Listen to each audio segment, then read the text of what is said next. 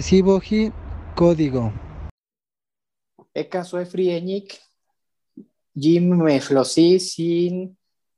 Mario René Matute, Axorofir, Suaji, Ba, Gua, Guafepele, Sidra Cerilón, Al Pavoji, Cua,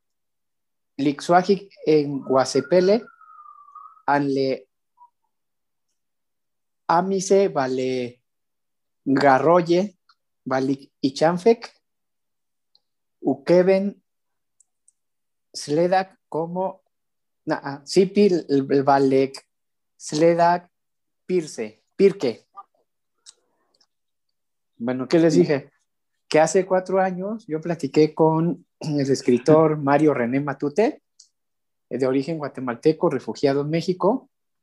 sobre el Carolín como una forma de comunicación entre los ciegos. Y él me comentó que en la guerrilla de Guatemala de los 80 hubo algunos ciegos involucrados y que ahí lo que desarrollaron fue como una clave morse de comunicación, pero que nunca se hubiera imaginado que algo como el Carolín hubiera sido más útil. Yo le pondría al Carolín sería como pues como, como un escudo, una armadura para, para proteger así como como la intimidad o, cosas que son muy privadas y que no queremos que, que las personas este, se enteren de, lo que hablamos. De hecho, a mí, a mí yo siendo persona de baja visión, este, de repente hay como que, como que volteo tantito a ver si alguien no me está escuchando y, y, y me ha pasado que hablan español y no me fijé bien y si había una persona ahí escuchándome. Tengo dos que tres este, anécdotas muy chistosas que me pasó que andaba diciendo cosas este, privadas y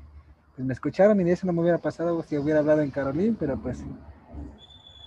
por la poca frecuencia que lo hablo y, las pocas personas que dominan bien eh, esa forma de hablar, pues luego casi no, no lo utilizo mucho, mucho, sino es un grupo muy cerrado de amigos